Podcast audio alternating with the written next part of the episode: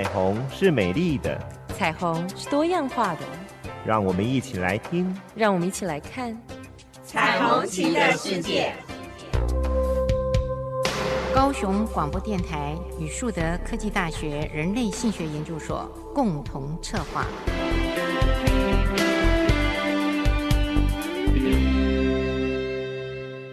我是主持人林燕青，欢迎收听高雄广播电台 AM 一零八九。FM 九十点三彩虹旗的世界。现在我想跟各位听众们谈一下性教育的议题。可能在我们的节目当中也谈了很多很多其他有关性的议题，但是在幼儿方面，尤其是幼稚园方面，我相信很多的听众朋友们，有些人可能觉得很不需要，但是也有很多人觉得很需要。为什么我这么说？我经常会到幼儿园去，有时候呢，就带着我的学生们呢进到幼儿园，想为他们的这些小朋友上一场所谓的幼儿的性教育。可是呢，就会看到这些幼儿园，呃，有的园长就会拒绝，也有的人呢会接受。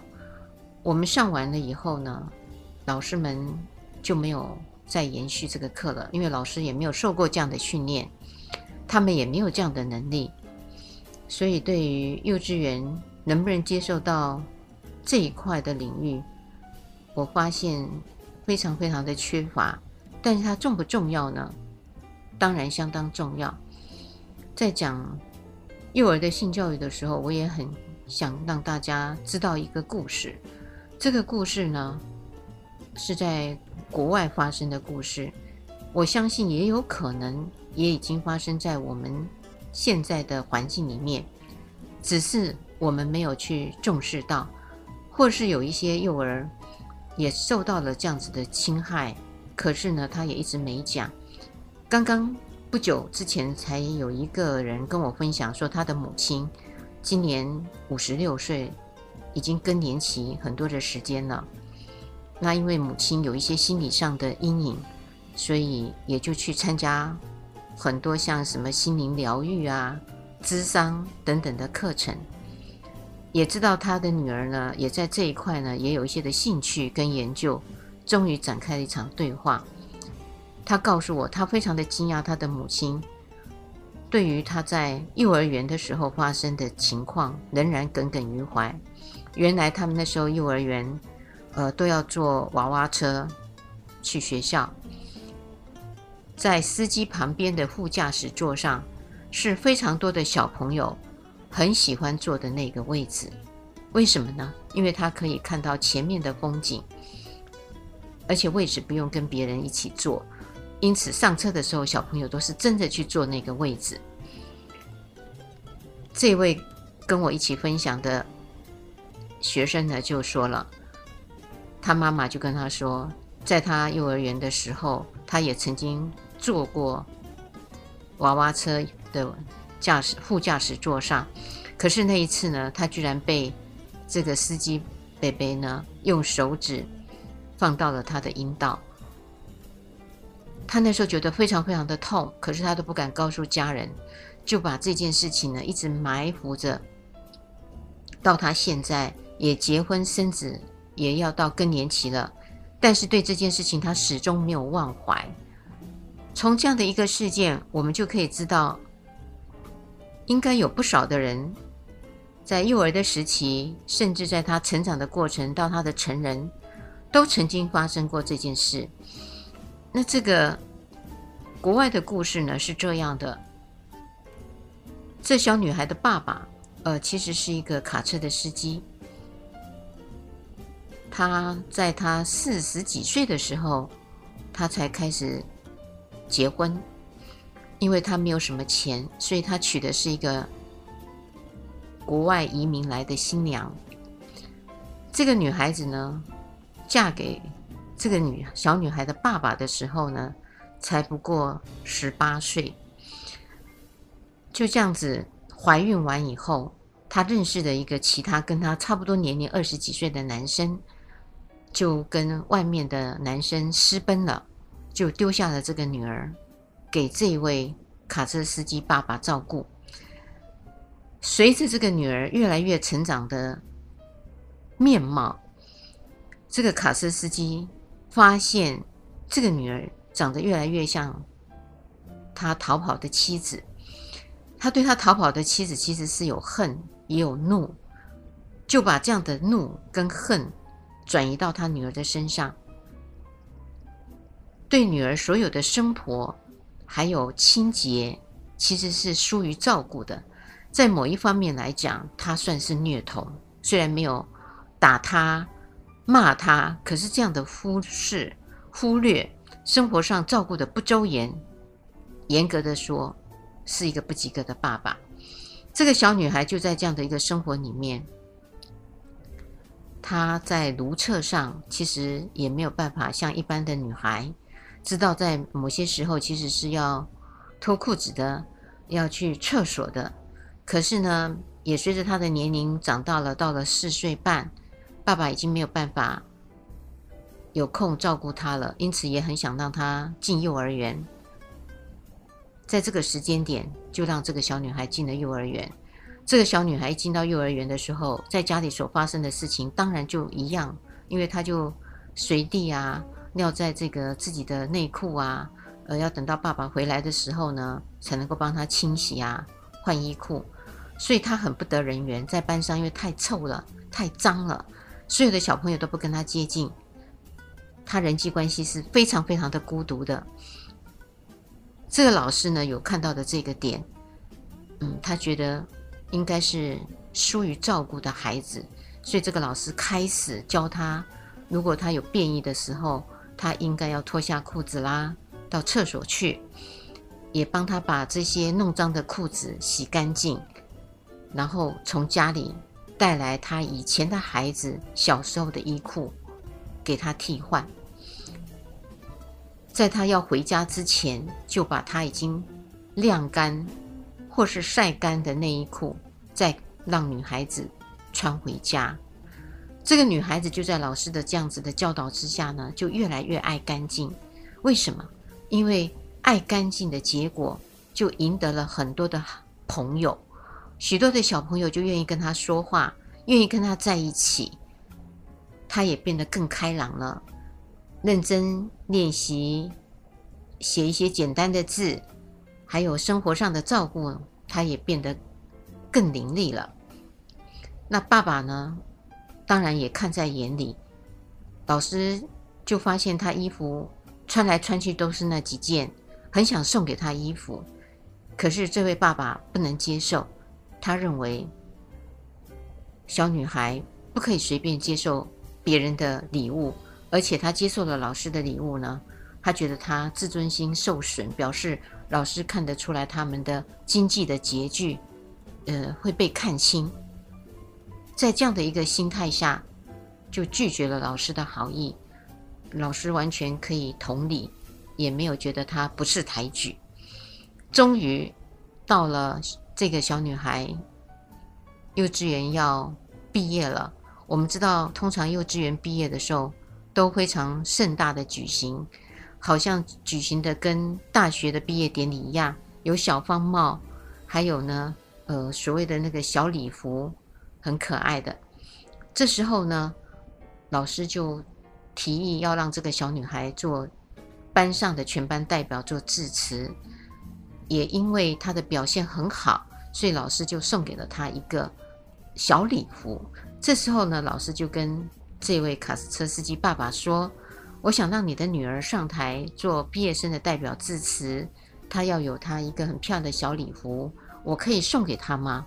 这个爸爸也看到这个老师对他女儿的照顾，也心生感激，在这个节骨眼上也就同意了。可是那一天他是要有工作的，他没有办法参加女儿的毕业典礼，就请来了他的好朋友来帮忙他出席。也就是这个小女孩的所谓的叔叔，这个叔叔呢来到了现场，也参加了这个女孩的毕业典礼。这个小女孩当然是充满了快乐跟感恩的心，谢谢老师的照顾，谢谢班上的同学。她讲得非常的好，沿路上呢就一路唱歌，一路跳着，手牵着叔叔的手，要回家了。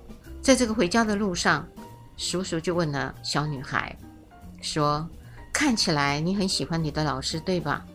小女孩说：“是啊，我很喜欢我的老师，我很爱他。”这叔叔听到“很爱他”这几个字的时候，就问了小女孩说：“嗯，我可以感受到你很喜欢你的老师，也很爱你的老师。你要不要学习大人相爱的方式？”来爱你的老师呢？小女孩一听到，哦，大人还有大人相爱的方式，太好了，那我要学。这位叔叔说：“好，那我们就回家的时候，我来教你。”结果回到了家的时候，这位叔叔呢是要性侵这个小女孩，但是这些的动作其实对小女孩而言是完全无知的。当然，以小女孩的生理的状况，根本就不可能。因此，这个叔叔就用剪刀要剪小女孩的阴道到肛门口的那条所谓的会阴线的时候，小女孩是痛着大叫，推开叔叔。然后呢，他一直问叔叔：“为什么大人相爱的方式是这么的痛？我不要，我不要。”而这个叔叔有被吓到，而就逃跑了。他好不容易只等到爸爸回来，仍然不敢告诉他的父亲这一幕，因为他不晓得这件事情到底是什么事情。他觉得他的老师对他是最好的，应该可以解答这个问题。他就忍着，等到了天亮来找老师。来找老师的时候，老师在上课了，他就走到了门口，结果又回去了。走到了门口，又再回去了。这个老师呢，有瞄到这个小女孩才刚刚毕业典礼完没多久，怎么第二天就来找她了？是发生什么事吗？怎么不进来教室呢？所以老师就先把班上的上课交给了班长，请这个班长先维持一下班上的秩序。怕老师出去一下，马上会回来。他就打开了教室的门，因为教室的门呢。呃，是虚掩的，他就发现地上是有血迹的，他就循着血迹走到了厕所，然后到了厕所，刚好是那间厕所的血迹的指引的门，他就把门打开，一看，他吓到了，原来这个女孩子已经休克昏迷了。为什么？因为她是从昨天晚上流血，一直到了早上，那当然。那个血失去的太多了，老师觉得太可怕了，他就把这个小女孩赶快送上救护车，到了医院，还好有救回来了。呃，经过了输血，再把受伤的地方做了缝合。在小女孩清醒的时候，老师就问她，到底发生了什么事情，呃，会受伤。而小女孩就把这一幕告诉了老师，老师痛哭流涕，然后也很恨自己。为什么老师很恨自己呢？因为老师觉得他在教幼儿园的时候，什么刷牙啦、上厕所的清洁啊、饮食的礼节等等这些，还有认识一些简单的字，他都教了。可是唯独对于性的这块议题，他却是缺席的，他觉得他不应该再缺席了。他立志承下了诺言，未来的小朋友他都一定要告诉小朋友这些性的议题，包含名称、包含功能，以及他们应该怎么样的去保护自己。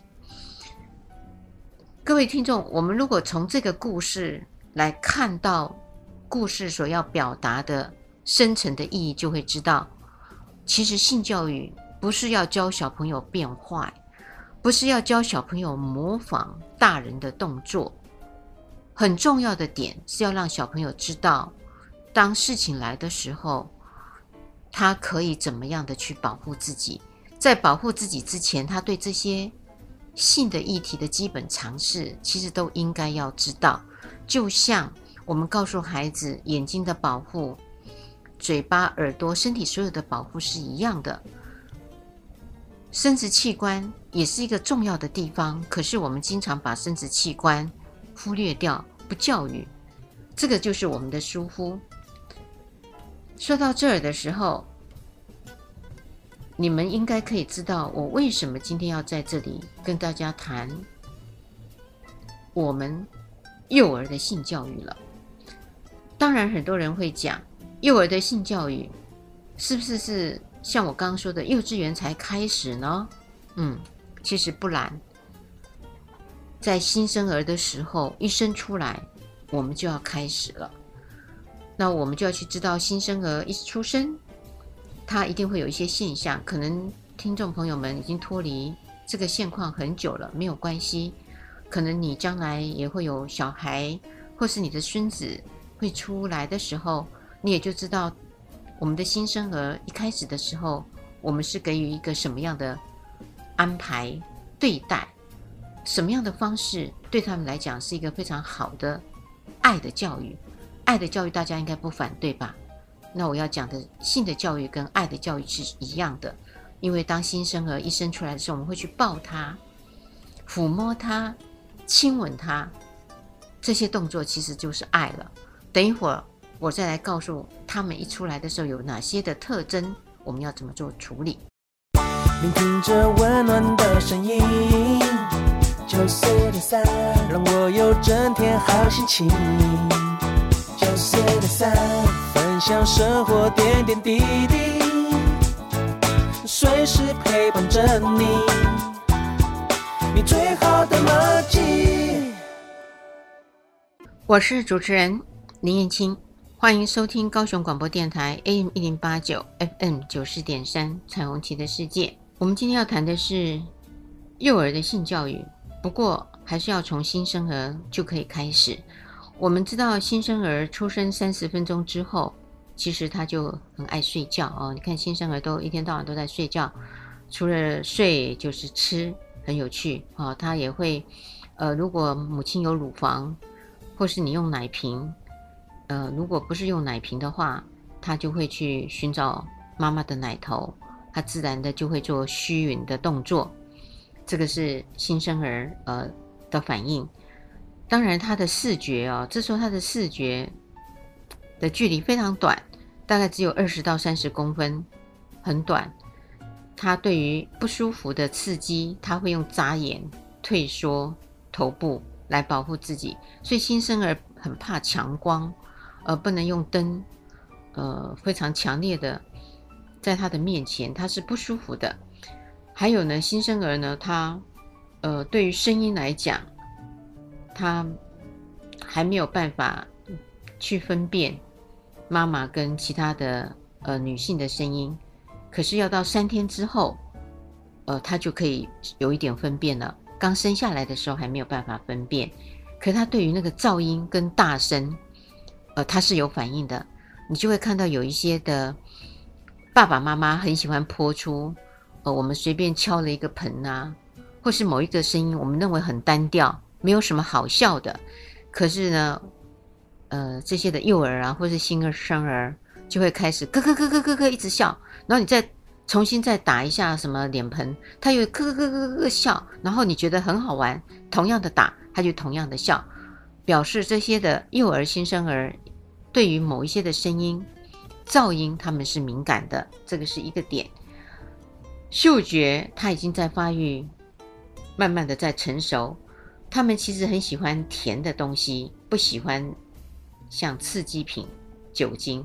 所以一旦你让他吃上了甜的东西之后，哇，他将来就是很爱吃甜食了。因此呢，新生儿刚开始最好不要赶快给他吃甜食。如果你是这样子来喂他的话，那个不甜的东西他都会不想吃的。他也能够去嗅到妈妈的气味了。因此，如果你的孩子是给奶妈带的，那他就会对奶妈的身体的气味是熟悉的。像有一些的父母是周日啊才去接孩子，在这样的一个接触时间点上，保姆是占便宜的。奶妈呢，因为每天都跟他接触，他熟悉的味道是奶妈的味道、保姆的味道，而不是爸爸妈妈的味道。因此，当爸爸妈妈要来接他回去抱他的时候，他会大哭。呃，就是这样，这是非常有趣的。那当然，在味觉上，他已经能够分辨酸的、甜的、苦的、咸的，呃，这些味道了。这基本的味道，他都已经是熟悉了。另外呢，就是触觉。当我们呢会去拍拍、摸一摸新生儿。当我们拍拍、摸摸他的时候，呃，他是开心的。也有人做过了这样的研究。当我们在每次吃完奶抱起来拍背，让他打嗝，把空气排出来之后，再把它放平，呃，在他的前面的肚子啊、前胸啊，做柔软的、轻微的按摩，翻过来背部做一些的按摩。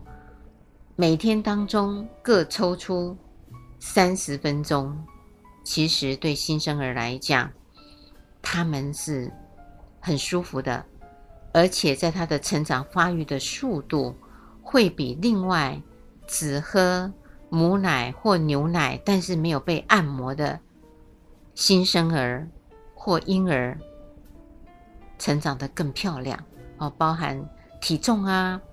还有头部的发育啊，这些等等呢，其实是有区隔的。OK，然后新生儿呢，其实它本身有一个非常有趣的反应，他们的乳房在出生第二天、第三天的时候，他们是肿的，而且呢，还会呢，乳头会有一些的乳汁分泌。为什么呢？因为那时候是在呃母体里面。泌乳激素的影响，所以他出生完之后的两三天，他会有这种现象。他其实不需要治疗，他一过了呃一些时间，他其实就可以消失了。在生殖器官上面，呃，这时候呢，我们会看到阴道的地方有时候会出现一点点的血丝，这个叫做假性的月经，也是不需要管它的。经过一个月之后也会消失。男婴呢，他们在小便跟熟睡的时候，其实阴茎都是勃起的。如果你是没有包尿布，你就可以看到，呃，他们会勃起啊、那这个勃起呢，是不自主的勃起，他们没有做梦，也没有任何的意思，这是他们的一个反应。好，这是新生儿所有的生理现象。当然，在这些生理现象。我们呢要做什么的性教育呢？我刚刚开始有说了，如果我们去抱他，去抚摸他，这个已经是一个爱了。这个爱呢，也就是性教育的开始了。虽然我们一直说我们的性教育不足够，不足够，可是呢，我们一出生的时候，父母亲对我们的照顾，这些其实都是一个性教育的开始，因为在告诉他。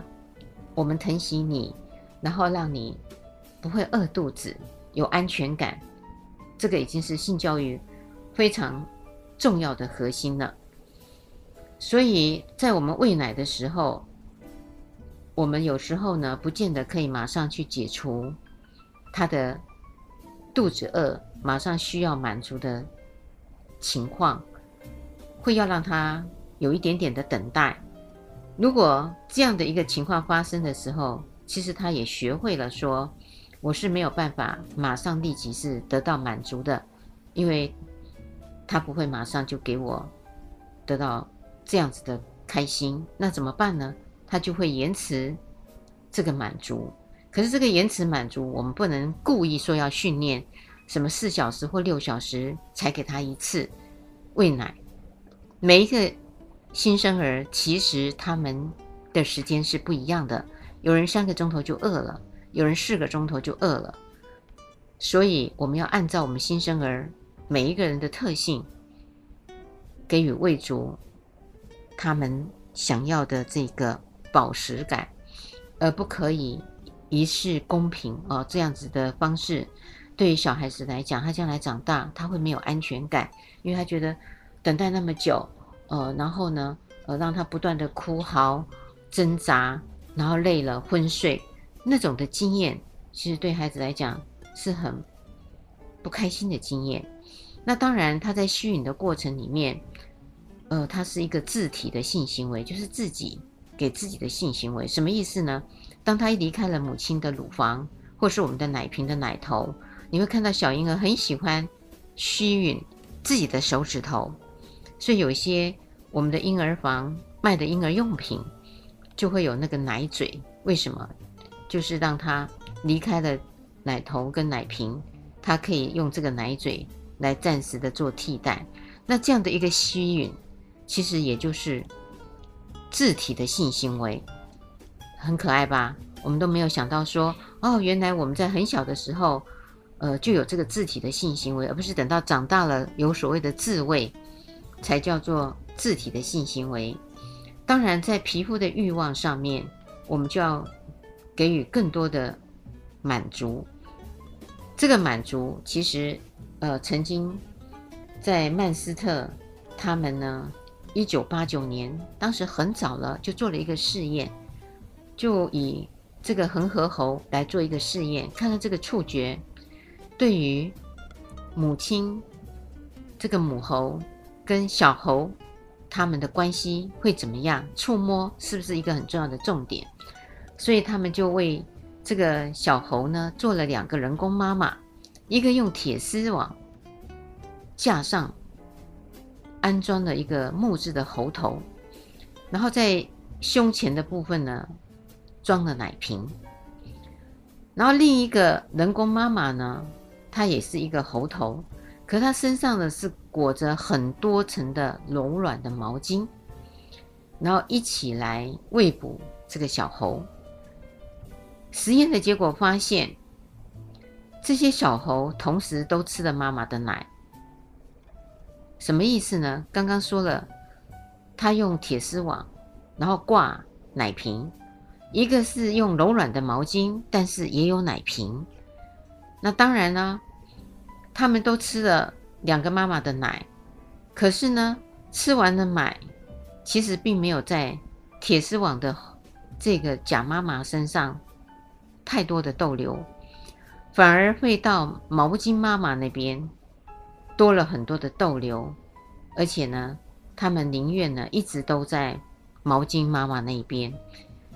我们就可以看到，嗯，那个的柔软的触摸其实是很重要的。说到这样的一个实验呢，也让我想到还有另外一个实验，就是在希特勒发动战争的时候。他们除了发动战争，他们也做了一个非常不人道的实验。当时呢，希特勒非常的想知道，小孩呢在他们的成长过程里面，到底受到的经验不同，会不会有不同的影响，影响他们的说话，影响他们的反应。所以他也分成了一个所谓的实验的，一个呢就是对照的。那实验的小孩呢，他就放在婴儿床里面。呃，喂完了奶以后，喂奶的时候其实是抱着喂奶，然后会做一些的抚摸，呃，做一些的拍打，还会呢眼睛对着这些的婴儿呢说话，呃，去逗他，呃，这样的时间大概是十五到二十分钟。另外一组呢，他就让他放在婴儿床，呃，没有抱他起来喝奶，就是躺着把他垫高。然后挂着奶瓶，呃，我们也会看到有一些爸爸妈妈呢忙起来了，没有办法抱着他喂奶，那方便的方式就是在他的胸前呢用毛巾垫着奶瓶，让他自己吸吮奶，然后吸吮完以后就把奶瓶抽走，也不看他，也不抱他，也不跟他说话，这样子实验了三个月，发现有跟他说话、有抱他、有抚摸他的那一组的。小孩子呢，非常的活泼、可爱，而且表情有趣。可是呢，另外一组你都不跟他接近的这些的婴儿呢，就变成眼睛呆滞、木讷、很迟钝的反应。后来这个实验被发现了以后，觉得太可怕了，怎么可以做这样的实验呢？这些明明可以被好好照顾的小孩，就因为加入了这个实验。他们将来可能会有人生上很大的阴影，跟变成社会的边缘性人格是非常危险的。所以呢，这个实验因为被无形中拆穿了，得以终止。不然的话呢，导致一个太恐怖的进展了。说到这儿，我们就可以看到新生儿一出来的时候，我们到底要去怎么运作它了。我刚说了，第一个，常抱他，抚摸他，OK。然后呢，你当然要跟他说话，不管他听得懂听不懂，我们是要跟他对话的。这个就是一个非常重要的呃性教育的开始。这应该很简单吧？可是接下来呢，他慢慢的会长大，长大了之后呢，他会到了呃我所谓的一岁啊。一岁，一岁的时候，我们到底要做什么？其实一岁的时候，小朋友我们经常说他会七坐，七个月开始坐，八个月爬，这是有道理的哦。七坐八爬，七坐八爬的小孩，他很有趣，他开始会干嘛？嗯，他就会认识陌生人了，跟陌生人接触的时候会有焦虑感，所以爸爸妈妈抱着他。来了伯伯叔叔家里的亲戚说：“来给阿姨抱抱，给伯伯抱抱。”而他会畏缩。这时候，如果小朋友害怕，我们不要勉强，要顺从小朋友他的感觉跟自觉，而不要强迫说：“哎，怎么那么不乖？来，要给叔叔抱一下。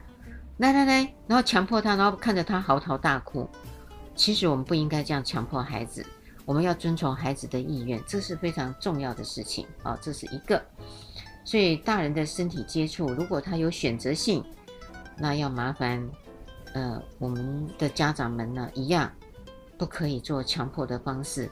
谈到这里呢，我昨天才看到新闻说，有一个大学生，呃，上到了 FBI 好，什么意思呢？因为他去租屋了，爸爸妈妈强迫他一定要装那个监控器。就是监视器，结果他就说，连他睡觉啊、上厕所啊，爸爸妈妈呢都要透过那个监视器，呃，去看到。他觉得太可怕了，他就呼救说怎么办？因为他有一次呢，就是故意把那个监视器的开关关掉了，出去，他爸爸妈妈就问他说：“哎，那你那个时间又去了哪里？以后不可以关掉监视器的开关，我们要看到你在做什么。”新闻记者还去访问了很多的路人，说：“你们有什么看法？”很多的这些大学生都对这样的父母觉得很感冒，觉得他就是好不容易考上了大学，要离开家庭，独立自主了，可是父母亲都不放心，还是要看到他的行踪，也劝这些的家长们应该要放下，不要对孩子有太多的监控，这是真的。不然，孩子们将来长大了都变成了妈宝，还相当可怕呢。我相信，我们除了被照顾，也希望要有自己的空间嘛，哈。好，那等一会儿我再来谈那一岁的小朋友，我们要怎么样的去对待他们。聆听着温暖的声音，让我有整天好心情。分享生活点点滴滴，随时陪伴着你，你最好的马吉。九十点三陪伴你，陪伴你放松舒服的频率。九十点三你的马吉，每天空中与你相遇。就是点三在乎你。我是主持人林燕青，欢迎收听高雄广播电台 AM 一零八九 FM 九十点三彩虹旗的世界。好，我们刚刚说到了。这个一岁的小朋友了，一岁的小朋友其实七坐八爬，有一些早一点的话，也开始在蹒跚学步了。所以这时候呢，小朋友很想自己走路，非常爱走路。我记得我当时的小孙女呢，很爱走路的时候啊，我们都觉得她应该累了，想要抱她，可是她都不要啊，拼命拼命拼命的走。现在长大了呢，反而会觉得，哎呀，奶奶还有多久啊？还没有到啊。我们就要跟他讲说快了快了，哎呀，你们的快了快了怎么那么久啊？所以就会发现哦，真的很不一样。那这时候呢，学走路的时候，呃，其实母亲在教导走路的时候是非常重要的，因为怕他跌倒嘛。所以呢，通常都很短的距离，呃，都在他的前方，然后带领着他，然后走到了妈妈这边，然后再慢慢的去延长步伐。所以那个眼睛呢，其实是注视着小朋友的，所以小朋友呢就会很开心，因为呢他会用微笑一直鼓励孩子往前走，小朋友就会很有信心。当我们呃在厨房做事的时候，我们也要把小朋友的正面哦，让他可以看得到我们，这是很重要的。如果他在这个。地上坐着，或是在椅子上坐着玩游戏的时候，我们如果在厨房做事，一定是要在小朋友看得见的地方，不要小朋友是放在另外一个地方，然后我们再进厨房。这样子的话呢，其实小朋友是没有安全感的，因为他认为爸爸妈妈不在了，他就会嚎啕大哭。我的建议就是让小朋友的眼睛，这个一岁的小孩可以看得到我们啊，这个是。很重要，很重要的，他就会有安全感。这个安全感也对他将来在做人际关系的互动是有帮忙的。他对任何人都产生了信任，他的依附关系也变成是安全的依附关系，而不是逃避型的，或是呢，这个其他远离关系的这样的一个作用。因此，我们在孩子这个时间上，我们要养成他清洁的习惯，就变成是我们性教里头很重要的一环。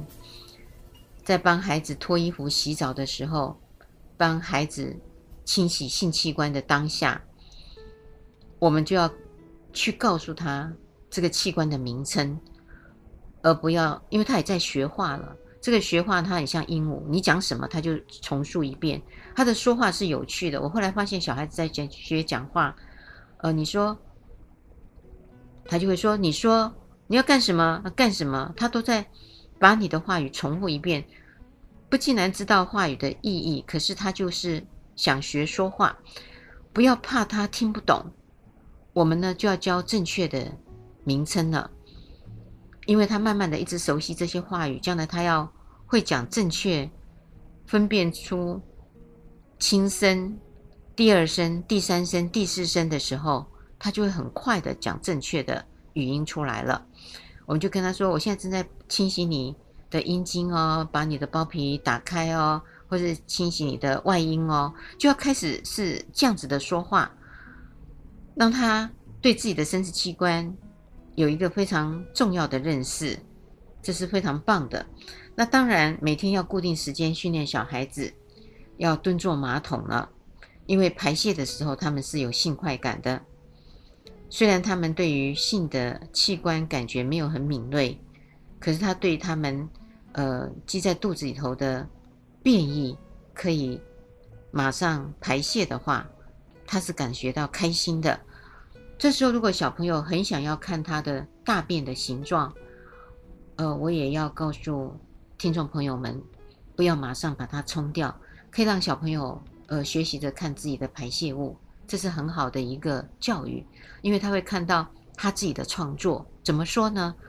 因为小便出来可能呢是成条的，可能呢很像这个双麒麟，呃，它是这样螺旋的，或是呢它可能很拉肚子的。是稀泥状的，他会从这个过程以为他自己在创造一些身体出来的一些产物，他会开心，然后不要只是告诉他说，嗯，臭臭臭臭臭臭，也要赶快冲掉，先不要这样，让他可以去了解自己大便的形状，然后也熟悉他自己大便的味道。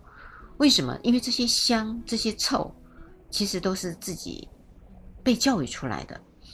孩子对自己本身所产生的东西，不要保持的都是排斥啊，应该要学习去接受。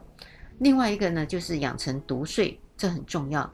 那当母亲呃陪伴睡觉的时候，因为孩子呢就会碰到乳房，他就会开始吸食，会产生性的快感。那这些性的快感，有时候他就会变成更多的依赖。如果我们让他可以独睡，这个习惯呢是。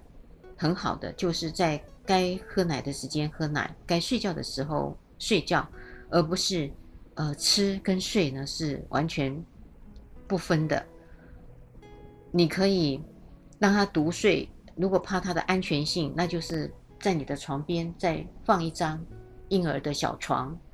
你在他有动静的时候，你其实都是随时可以注意，不怕会有危险。反而你跟他一起睡觉的时候，是真的危险的。为什么？因为大人的一个翻身，可能把他压住了，或是棉被把它盖住了。我们经常会看到社会新闻，什么几月大的小孩，呃，被棉被闷死了，呃，或是爸爸一个翻身压了，到了天亮了才发现他的小孩没有呼吸了，所以反而共睡对孩子来讲风险更大，独睡。安全性很棒。如果小朋友喜欢裸睡，包着尿布，上身是裸体的，有时候因为夏天很热嘛，啊、哦，那这时候我觉得不要有觉得裸体睡觉不雅。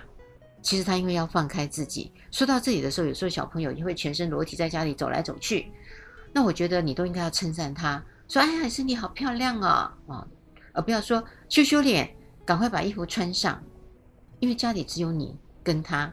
他的裸体，他自在，他喜欢。你知道人的束缚吗？人其实一生出来哦，真的是被束缚的。我们马上就被那个像春卷包一样包起来了。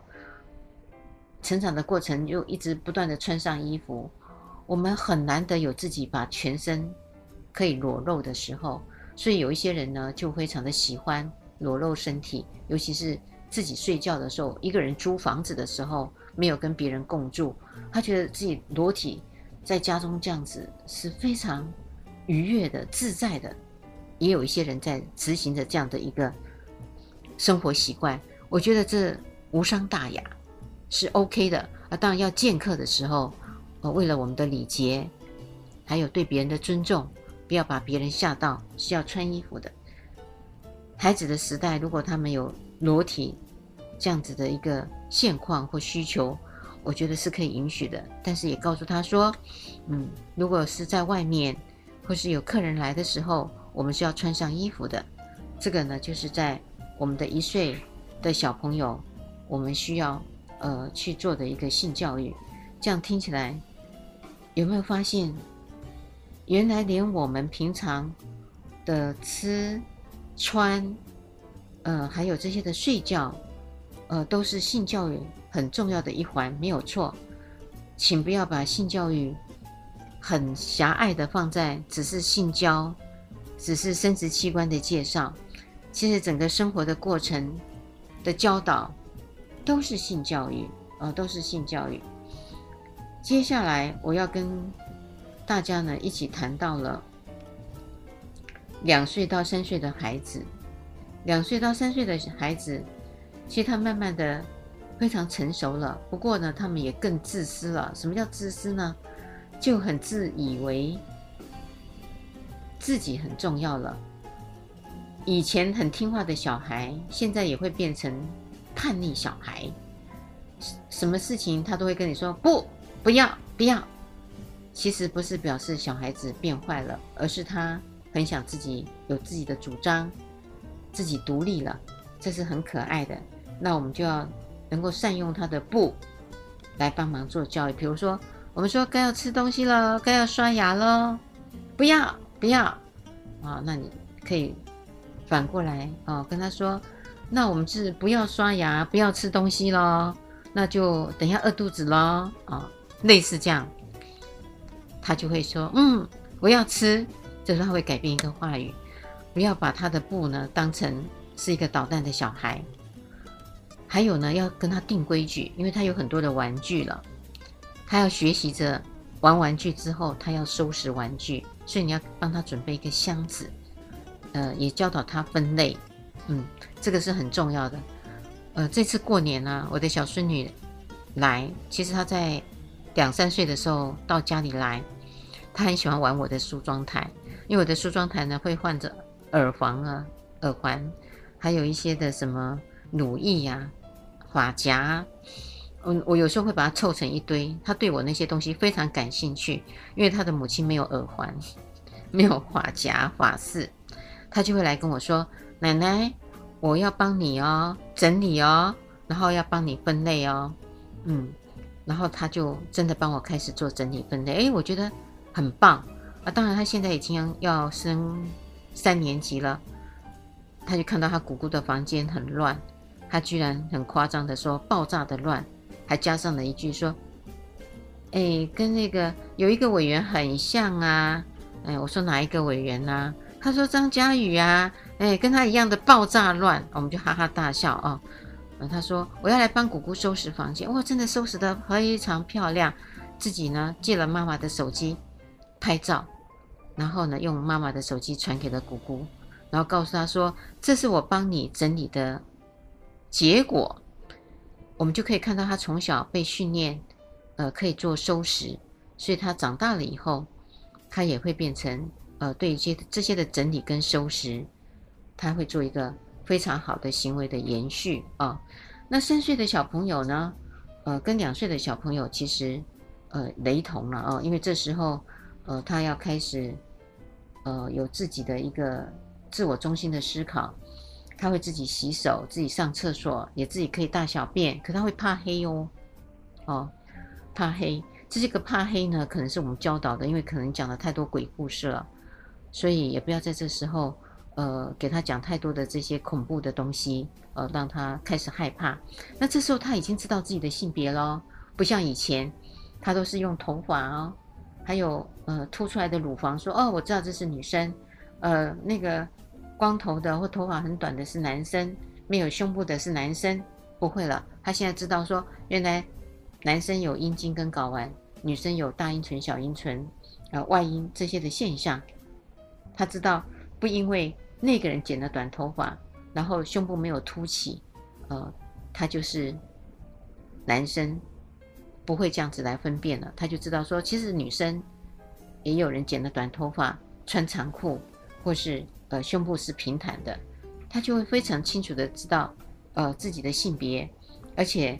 别人如果跟他说啊，你是小弟弟吗？哦，比如说妈妈跟他剪了一个很短很短的头发，他就告诉你说不是，我是女生啊，很清楚的就这样子跟你说了。这个时候呢，他也会想要玩一些呃扮家家酒的游戏了，他就会去打扮呃某一个人，装作爸爸妈妈，然后就会跟爸爸说：“爸爸，Daddy，我告诉你哦，妈妈呢说她要去出差，今天不会回来睡觉。”那我可以代替妈妈陪你睡觉。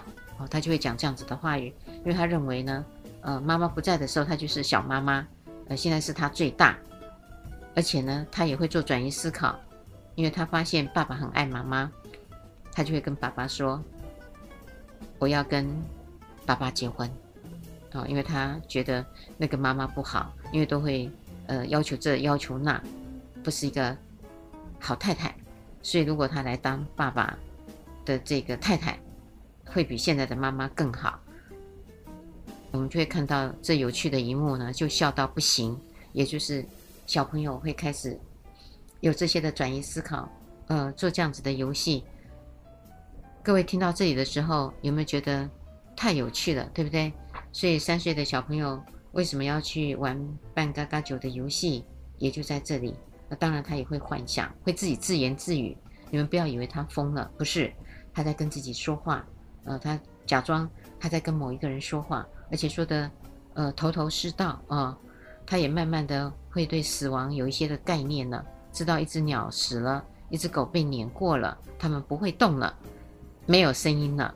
OK，所以小朋友是有趣的，我们要适时做教育。嗯，其实，在我们的生活中，呃，每一个教育。都是一个爱的教育，也欢迎每一位听众朋友们守住每个礼拜天晚上的十点到十一点，高雄广播电台 AM 一零八九 FM 九四点三彩虹旗的世界，拜。